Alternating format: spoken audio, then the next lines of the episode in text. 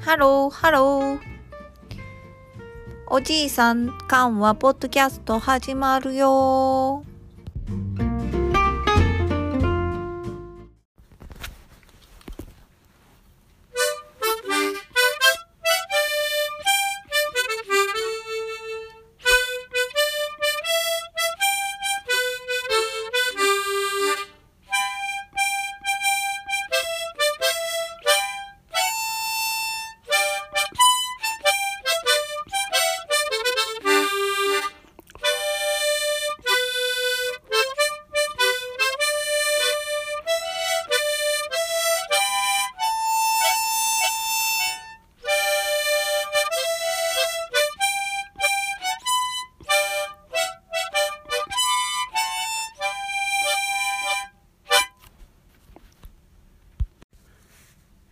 えー、今ハーモニカ吹きました「鐘の鳴る丘」まあ戸籍有事ね、えー、終戦後のまあ不老児ね。戦争で家も両親も亡くなったっていうかね。そういう少年がたくさんいたわけだ。えーまあ実話もうあってねこれあの金のなる丘っていうその長野県だったかな群馬県だったか忘れたけどもそこで家を建ててね少年たちを古老児たちをね育てるっていう話があるんですよね。それの話ね戸籍有事ね歌、えー、映画にもなったよ。えー、江原慎一郎っていうもうもう80いくつく生きておればね、まあ、生きてるか死んでるか知らないんだけどもこの人が子役で1年生役の子役だったかな、えー、出演した、まあ、連載のいくつかの映画あった。1本だけ僕は見てるんでね。ラジオはねこれ毎日やってたわけね。夕方になるとこの音楽ね。なぜこれを覚えてるかというとねこれに類したちょっと体験談というか私の体験談じゃなくてね自分の母親の体験談があるんだよね。えー、終戦になってからね、えー、私の父親が東京で、まあ、行方不明えー、噂によるとどっかでルンペンやってるみたいな話聞いたりねしてて、まあ、母親が探しに行くと。あれいつ頃だったかな？僕は終戦がそう小学校の子 2, 2, 2年3年ぐらいの時かな、えー、もうちょっと後かもしれないけどもう記憶力が鈍っているんでね、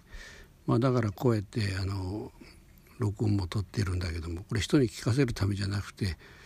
まあ自分が記憶力がこうなくなった時に思い出すためにまあ撮ってるんだけど、えー、母親がまあとにかく父親を探しに行くと僕はまあ北陸の方の出身なんでね、えー、当時は、えー、まあもちろんあの昔のシュシュポポの記者だよね。で持ち出しや米は持っていけないわけね統制品だからもう米は持っていけない、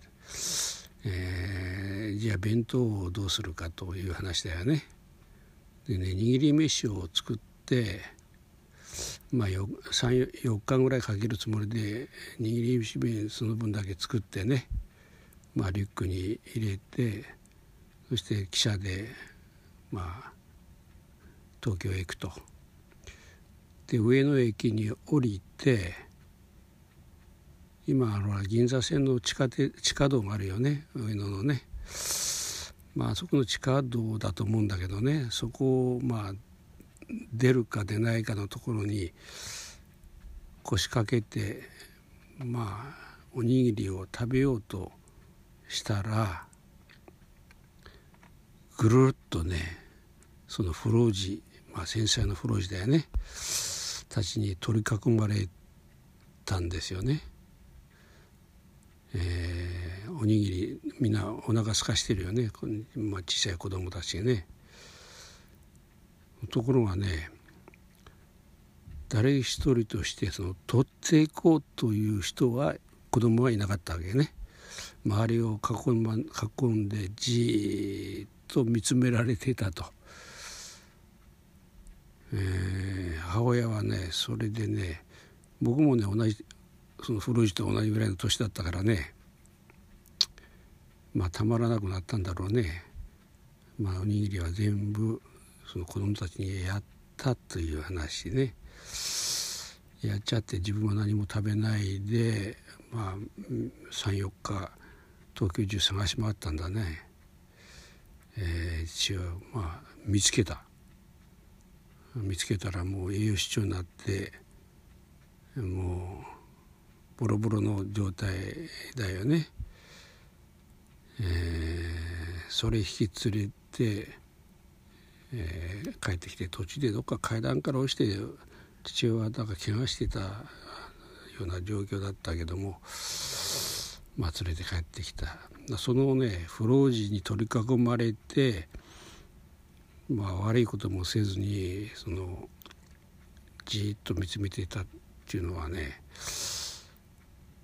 あ日本人っていうのはそうだったんだなと子供までそういうことはちゃんとねしけてあったんだなと思ってねえー、それでねこのラジオ番組ね、えー、これ記憶に残ってるわけ。アナウンサー八尾金四郎とか言ってなんかすごいこう深みのある声を出す人だよね。えー、実話があってね実話がやっぱりあの引き上げてきた青年がねえー、子供集めてそのまあ家を建ててななんとかっていう話があるんだよね。まあえー、その時のまあモデルになったっていうかね実話のモデルになったうん子供がね大きくなってねちゃんとした職に就いて国連のうんなんか事務局に勤めてるとか勤めたとかね NHK, NHK で放送いっぺんやってたのを見たもんだからまあちょっと話してるわけね。えー、10分ぐらい経ちましたが、まあ、まあ今日はこれぐらいにしときましょう。はい。さようなら。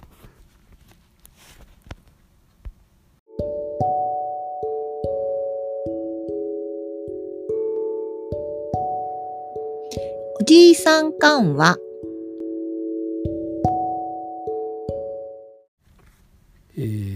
まだ話が少し続きます。さっきねあの映画になって、まあ、子役で江原さんって言ったけど江原慎一郎じゃなくてね進次郎だったような気がするんでこれ調べればすぐ分かるね、えー、奥さんが中原ひとみだったかな。だが、えー、それはもう後の話だよね。その小さい時はそうだったんだね。それでえー、あれもう続き話しようと思ったのが忘れたんでちょっと待ってね。あ思い出した、えー、アナウンサーの八尾金四郎と言ったけどアナウンサーじゃなくて声優だよね、えー、非常に印象に残る声の声優だったね、えー、はい以上。えー、あもう一つ付け加えとくか、えー、僕はねハーモニカ吹いて吹いたけれどもハーモニカはね、えー、小学校まあ昔の小学校ね国民学校だね、まあ、1年生の時からこう吹いてるんでもう70年以上吹いてるわけね。で月に今ねあのデイサービスで認知症になったおばあさんおじいさんもまあ80代から、まあ、若いのは60代もいるけども100歳の方もいらっしゃるわけね。そこへまあ月に3回ぐらい行ってね慰問だよねハモニカ吹きまくるわけだよ。で古い歌この歌は大好きみんな歌って声合わせて歌うわけ。まあ、認知症の人たちはねこの歌うの歌うのがいいようだね。えー、だからねハーモニカ本当はね前奏から感想からいろいろこう聴かせるための吹き方があるんだけどそれじゃダメなんだよ。もういきなり歌うわけね。えー、だからメロディーだけあっと吹いてね、えー、自分もねそれで古い歌を思い出して、えー、吹いたりするからまあ慰問に生きながら自分で記憶力なくならないように一生懸命に努力してるっていうことかな、えー、楽しいですよ。あまあじじいさんばあさんと一緒に。まあ自分もそうだけどじいさんだけどね、えー、まあそういう話ね、え、ちょっと追加しました。